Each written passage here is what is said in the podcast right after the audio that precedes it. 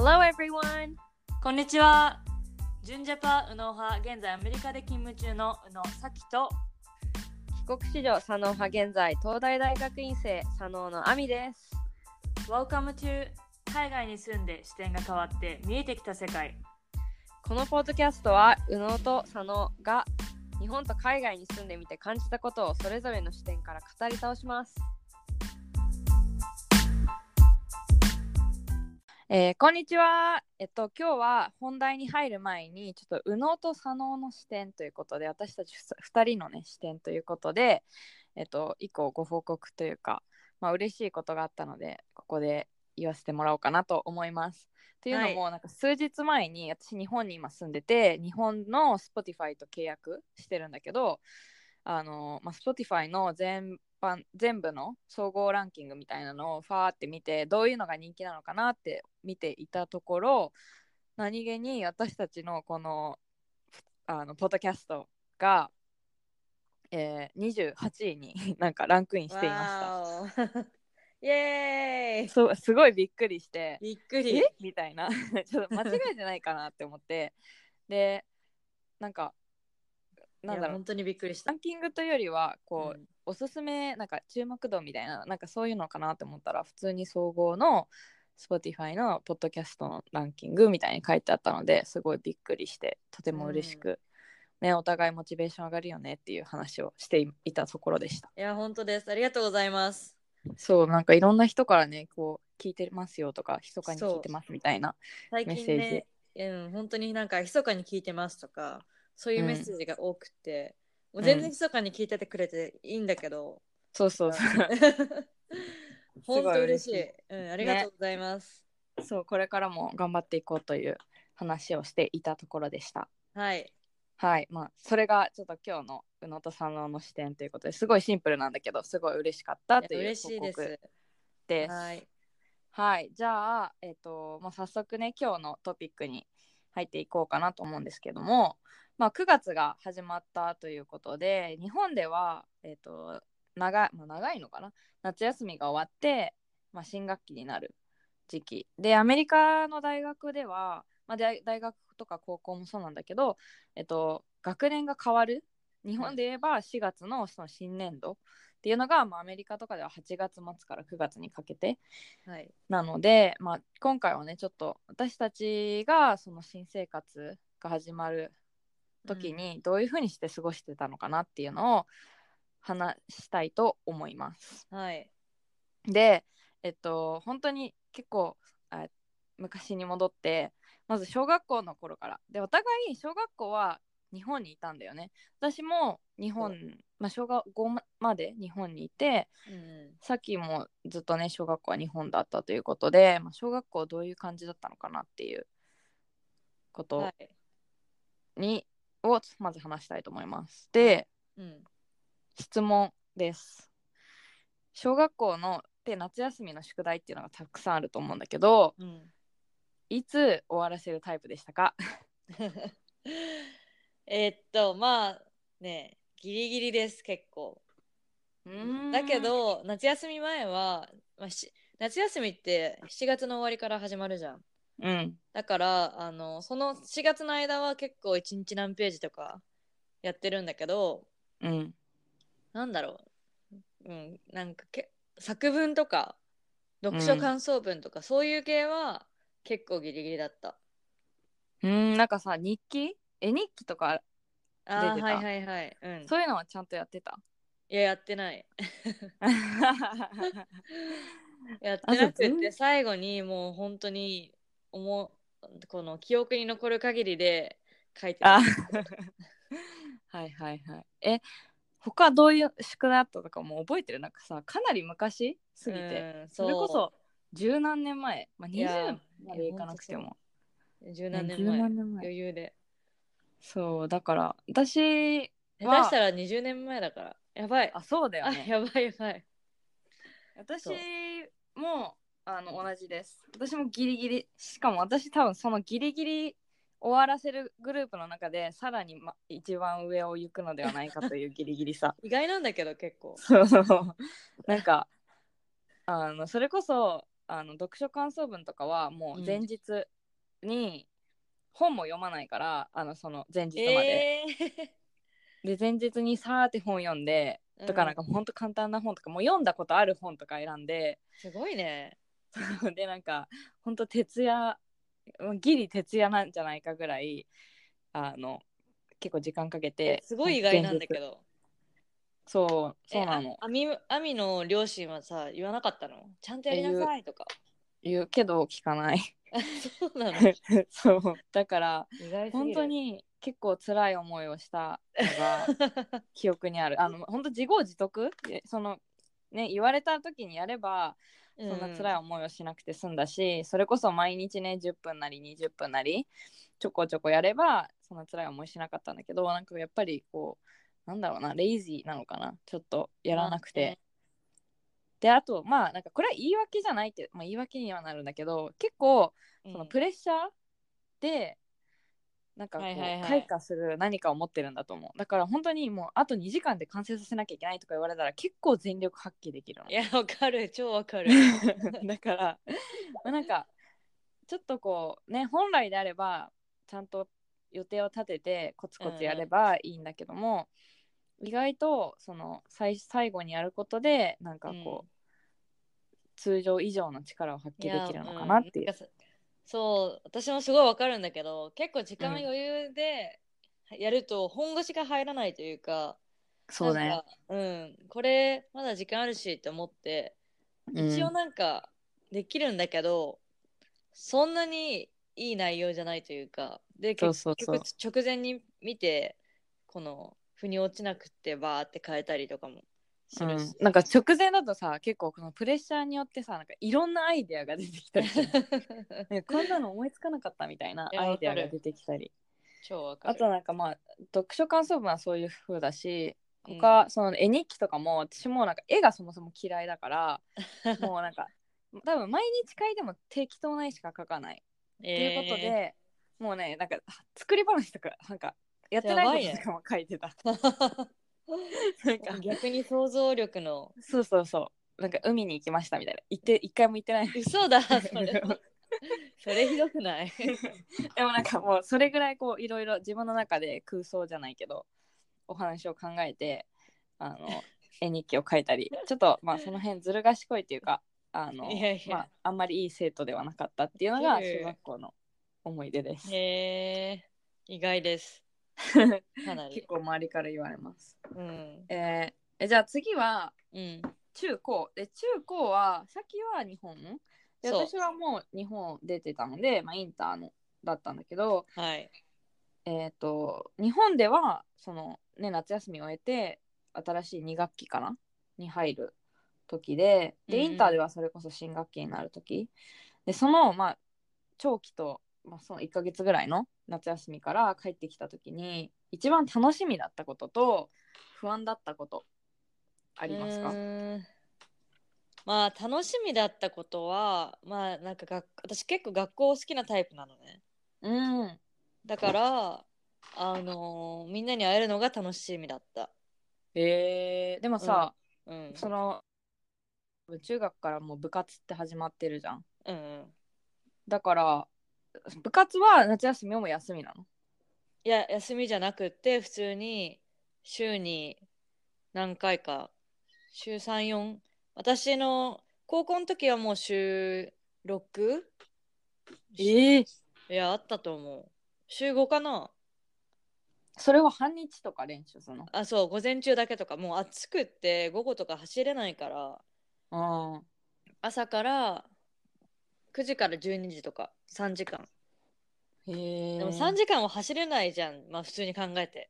うん。だからまあストレッチして筋トレして走ってとかそういうそう流れがあるんだけど。うん。そうあとはあの夏期講習とかもあったからうん。その学校での夏期講習もああったら行ってたし予備校のも高校の時は行ってたからうんじゃあ逆に夏休みっていうそのお休みではなかったんだ。結構うん。学校の授業はないけどそれこそ夏期講習だったりそうそう。クラブじゃない部活うん。なりでそうです。忙しい。でしかも高校の時は、ううんちの高校すごい行事に力入れてる高校でうん。で文化祭はその一クラス劇をやらなきゃいけないの。ミュージカルが劇うんうん。で私3年間ずっとこのなんだっけクラス代表責任者みたいな。はいはいはい。みんなをまとめる役をずっと3年間してたからうん。私が行かなきゃさ何も始まらないじゃん。まあもちろうん。んいろいろやってくれる違う役割の子たちもいるけどうん。だから私はほぼ毎日行ってたかな。うーんじゃあほんと休みじゃないんだね。そう。しかもなんかその劇とかミュージカルのさ歌とかダンスの練習しなくても大道具とか、そのセットのも自分たちで作らなきゃいけないの。えー、すごいね。すごいよ。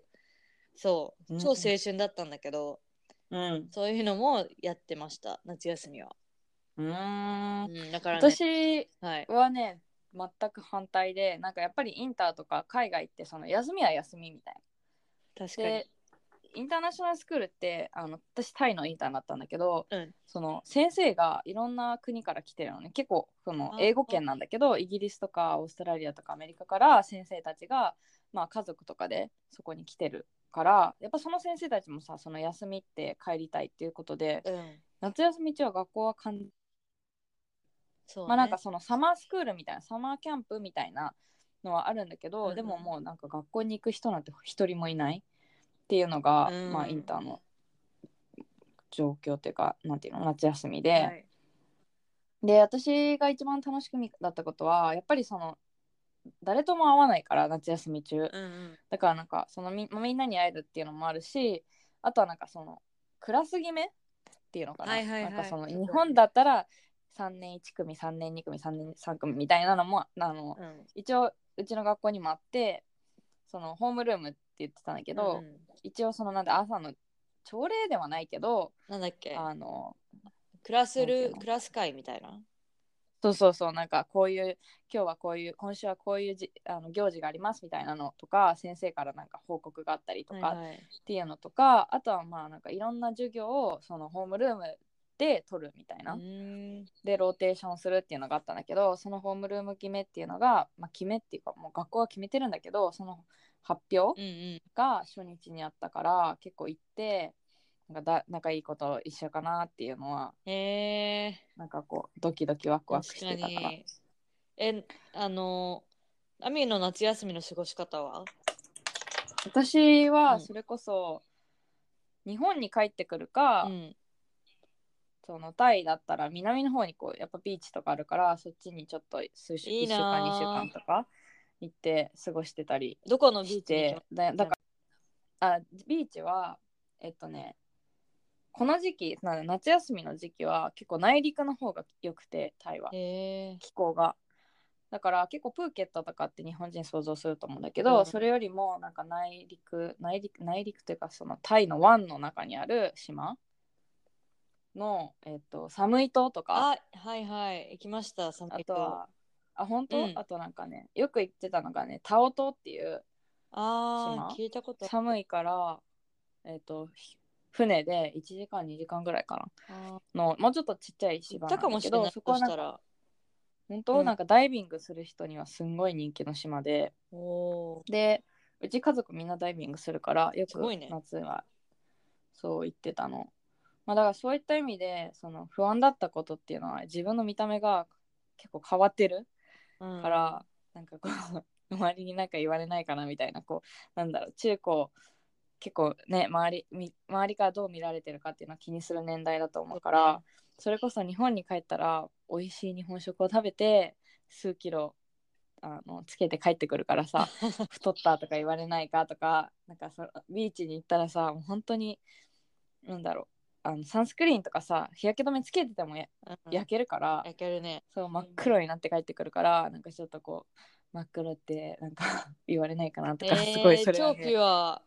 そう不安だった。なんか今思ったら別にどうでもいいじゃんと思うけど、うんうん。まあ、当時はそのね、ま、やっぱ周りにどう見られるかっていうのは不安だったので、うん、それが一番不安でした。はい。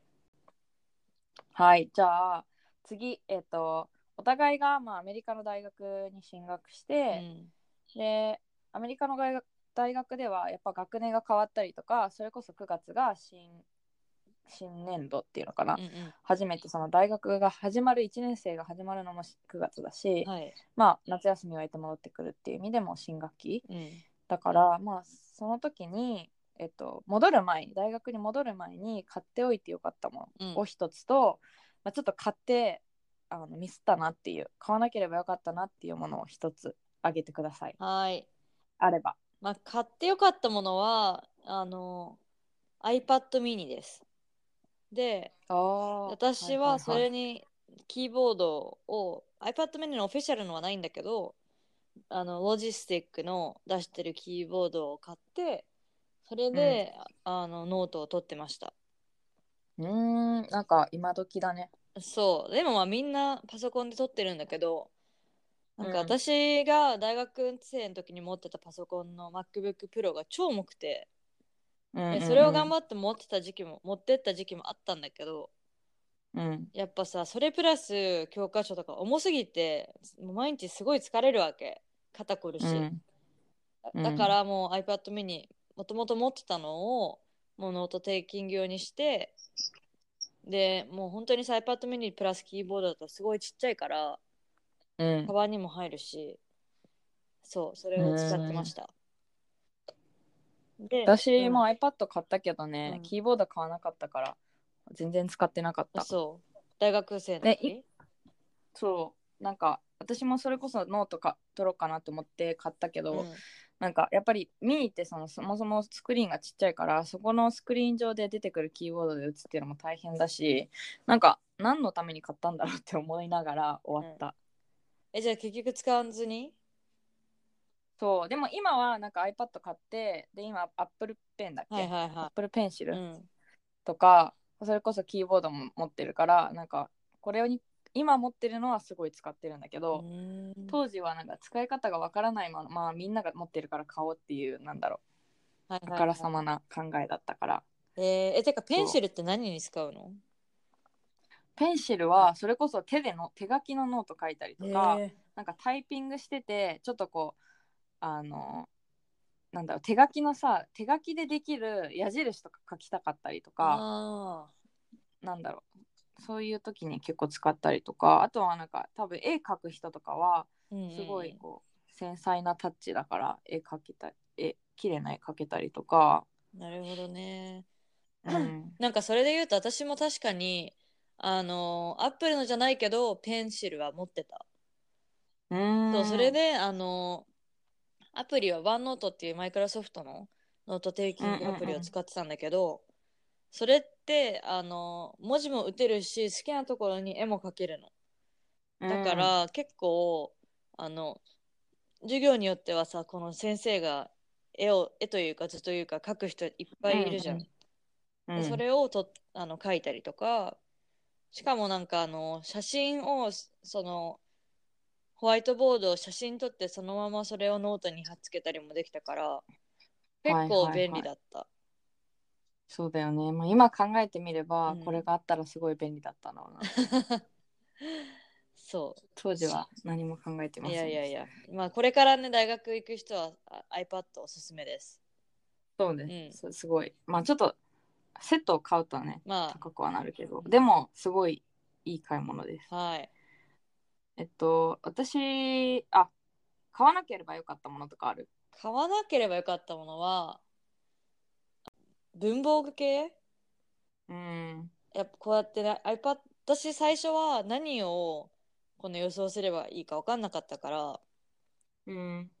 一応ノートとかも日本から持ってたのかな？ちょっと覚えてないけど、うん。そう一応用意してたけど結局大学ってあんまりノートが書くけど数学とかはまた違うけど書く先生で書かない先生がいるから、そういうのがよく分からなくって、そう。てかなんかけ結構大学のそのセメスターになって先生の授業スタイルを最初12クラス見るまでうん。分かんないから、その先生によって、あノート必要だなって思ったら買ったりとか最終的にはしてた。うんうん、そうね。えーっとまあ私も買わなければよかったものはやっぱり文房具系、ん。でそれこそなんかあの自分でノート取るんだろうなって思って行ったら結構あのもうすでに先生が作ったスライドを先生がプリントアウトしてきてくれてーはい。でなんかこの、えっと、スライド上でにノート取ってっていいよみたいなうん。人もいればあのもう何も用意されてないから全部ほんとゼゼロからはいはい。自分で取らなきゃいけない人もいたりとか、うん。あとはなんかえっとバインダーとかもさその大きいの買ってこれに頑張って貯めてこうみたいに思っても、うん。重いから持ち歩けないしそそううなんかそれで意外とミスったなっていうのはあり超わかる。あったね。うん。うん、だからなんかノート系とか本当に授業何回か行って買って、うん。あここういうスタイルなんだなって思った分かったら買った方が本当にお財布にもいいしそうそうそう。資源の無駄にもならないからね。あと。私さあのノートじゃなくってそのバインダーに入れるノートってなんて言うんだっけ？この丸がいっぱいついてるやつ。ああえっと リーフレット？リーフレット。リーフレットを、あの必ず20枚くらいをこのファイルに入れてそれノートが必要だったらそれにノートテイキングしてた。うんそうね。なんかノートよりもリーフレットの方が意外とね、うん使えたりするかもしれはい、ない。うん。えっ、とじゃあ私買ってよかったものは、うん。私はさっきと違って、まあ、全寮制だったのであそっか。大学に入ったら、うん。始まったら、まあ、その大学内のアパートなり、えっと、寮なりにで過ごしてたんだけどやっぱり最初ってバタバタしてるうし、ん。まあ、どういう風な生活スタイルリズムかっていうのもわからないかそらそもそもそもそものすごい忙しくなるのかもわかんないし、うん。っていう意味で結構直前に買っておいて買っておいてよかったのはその生活用品全般？なんだろう。うんあの洗剤とか、はいはいはい。洋服洗う洗剤とか自分のシャンプーとかボディーソープみたいなのとかもそうだしなんかあの部屋に置くこうあのゴミ袋とかもなんかそういうのも本当に全部うん。か事前に準備してなんか絶対必要なものは自分の生活に絶対必要なものはやっぱりそ事前に揃えておいた方が良かったなって思った。なるほど。でなんか大きな家具とかなんか本棚とかっていうのは後々なんかあったらいいなとか思ったら買えばいいと思うし、うん。えてかさ全寮制って毎年夏休みになる、夏休み前に出なきゃいけないってやつ？そう。で夏休み終わるくらいにまた戻ってくるけど違う部屋みたいな、そうそうそう。だからなんかそのうん。外国から来てる留学生は、うん。あの大学のまあなんかちっちゃいこう倉庫みたいなところに、えーま荷物まとめて置いといていいよって言われるから、えー、大変だね。そうでもなんか他のアメリカの学生とかはさ結構遠くの州から来てる人たちは全部荷物持って帰んなきゃいけないの。え車に入れて。超ナンセンスじゃない？そそうなんだ。うだからなんかその夏休み中とかに多分そのリノベーションとかリフォームしたりとか、まあねクリーニングとか。なんかそう誰が入るかもわからないからあんまり私物置いとけないっていうのもあるしか。なんかまあねいろいろそういうのがあって夏休みはそう長期だから持って帰んなきゃいけなかった。えー、えあのさ冬休みは置アミの大学はそういうサマーセッションとかなかったの、あったあったあった。だその人たちはなんかそのサマーセッション用のなんだろ寮。うあの寮が開くからそこに引っ越しする。大変だねそうだからもう本当に常にその大学の4年間は自分の持ち物がスーツケース大きいスーツケース一つとなんか中くらいの一つぐらいに入るようななるほど。そう感じだったから。へなんえ。まだい今でも結構なんかも多分持ち物は少ない方だと思う。なんかそういう、なるほどそうだいつね何があってもすぐまとめて出られるようにじゃないけどさ。なんかすごい。私超対照的でその全寮制とかじゃなかったから、うんあのずっとアパートというか住んでたんだけど運よくルームメイトもすごい良かったし、ロケーションも良かったからもうずっと5年間住んでたそこに。それはラッキー。そうだから一回も引っ越さずにでも物はそんなに多くなかったとは思うんだけど、うん。でもやっぱりさずっと住んでるとねこうやってそ網みたいに気づいたらね。そう行くわけじゃないから。増えてきますよね、うんはい。えっと最後。じゃあアメリカの大学時代で役に立ったツールとかってありますか？ツールはあの、まあ、さっきのじゃあ iPad mini の流れでいくと、私、教科書も全部 iPad mini で見てたのね。うん、うんうん。でその教科書ってすごい重いし、うん。で結構あの PDF とかも出回ってるじゃん。昔のやつとか、うん。だからなるべく PDF とかをあのゲットするようにしてうん。それをあの iPad mini に入れて読んでました。うーん。それは便利、うん。私もそれをすればよかった。しかも結構さニーズ系のスチューデントのコミュニティってすごい強いじゃん、で、彼らに聞くと必ず PDF の教科書がゲットできるの、うん、へえなんかもうすごい持ってて、う。ん。そう PDF のもらったりとか上から先輩からこうねセットでもらえるのかもしれない。かもね。代々。うん。えっと私は逆にまあひと2つあるんだけどおすすめが。おすすめのツールが、はえっと1つは ratemyprofessor.com っていうの、うん。でこれはまあ大学の教授がどういった人かとかどういう授業をするのかっていうのが分かるウェブサイトで、まあ、各大学の先生のプロフィールがなんか多分そのウェブサイトにあって、うん。でそのこれから取る授業の先生は例えば宿題をいっぱい出す人なのか、はいはとかなんかこう結構発言を求める先生なのかとか、なんかねこうそれまで過去にその先生の授業を取った人たちがまあいろいろレビューを書いてるっていうので、うんなんかねそういうどういった例えばすごいいっぱい授業を取っててこれだけがちょっと簡単な授業を取りたいっていう時はなんかどの先生が結構簡単にいい点数くれるのいかっていうのやすごいわかるわもかる。分かったり、あとはなんかそのどの先生が一番なんか学べるのかとかっはい。ていうのが分かったりするサイトで、多分どのだ大アメリカのどの大学の学生も使っているサイトだとそうだねうん私も使ってた。うん、で意外とそのね先生の見た目はい。が、あのホットなのかホットじゃないのかそこまでもっていうのわかる唐辛子のマーク。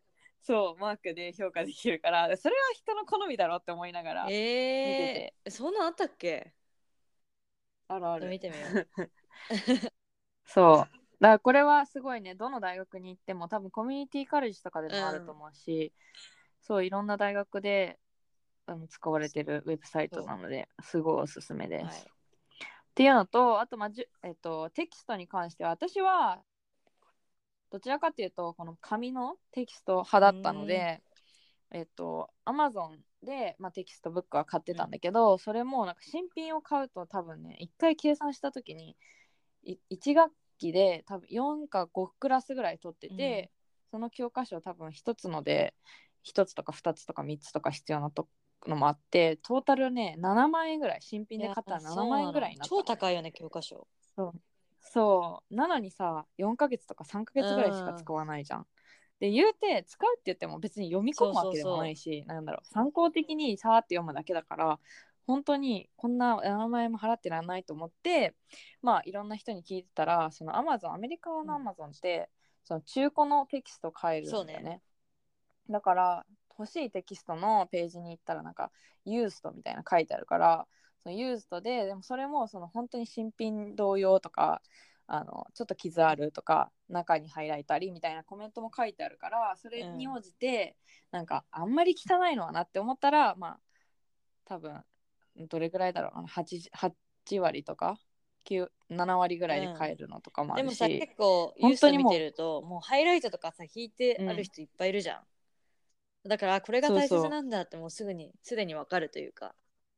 そうそう思う学生もいるしなんかいやそういうのはいらないみたいな思う学生もいると思うんだけど。だけどね、まあ、そういう自分で好きなその中が綺麗何もさ書いてないしハイライトされてないっていうユーストもあるし、それこそなんかもう誰かがコメント書いてたりとかあのハイライトしてくれてるあのユーストもあるうんうんうん。し、あまあ、いろんなのがね本当に結構格安で買えるっていう意味で私は全部もうここで買っててしかも買った後にその授業が終わったらなんだリセールって言ってそこでまたう売れる、はいはい。からそれでまあその自分が払った額っていうでは売れないけれども、でもなんかそれんなんだろう例えばさ100ドルの本を8070ドルぐらいで買って、うん。でそれをもうほんと50ドルぐらいで買買い取ってもらったりとか、っていう意味でそのプラマイ、まあ、ゼロまではいかなくても結構あの本当にお安く教科書を買えるっていう意味でこれはすごい重宝え、あしてました。の、レンタルはしなかったの？私ねレンタルは、まあ、したやつもあるししなかったやつもあうん。るやっぱりなんかずっと持ってたいっていうなんかなんだろう。もしかしたらその専門専門その生物とか医学の専門のやつだったから、もしかしたらもうずっと持っておきたいかもって思ってたから、まあ、そうしたらね多分へあのリスその最後に売り売らなくて自分で持ってるっていう選択肢もあったっていうことで私は結構買ってた。うん、私はレンそうレンタル派で結構そのアマゾンはこのうん。一定の期間でレンタルができるから本当にこの、うん。フォールセメスターの9月の何日から12月の何日までってやつでその期間によっても値段が違ったりするから。そう、うーん。私はそれを重宝したかも。うん、まあいろんなねオプションはあるけれども、でもなんか新品で買うのはあんまりよろしくないっていうはい。感じです。はい、はい、まあそんな感じで今日はあの私たちの小学校中学中高だ大学のその新学期について少し話したんですけれども、まあ、今はお互いね社会人とか陰性なので9月から新生活っていう感じはあんまりしないですが、まあ今日はちょっと昔を振り返ってみました。質問がある方は私たちのメールアドレスで連絡お願いします。コンタクトうのさの gmail.com です。私たちの SNS、最近はインスタもすごいアップしてるので、フォローお願いします。はい、じゃあそれではまた来週。 See you next week! See you next week. Bye!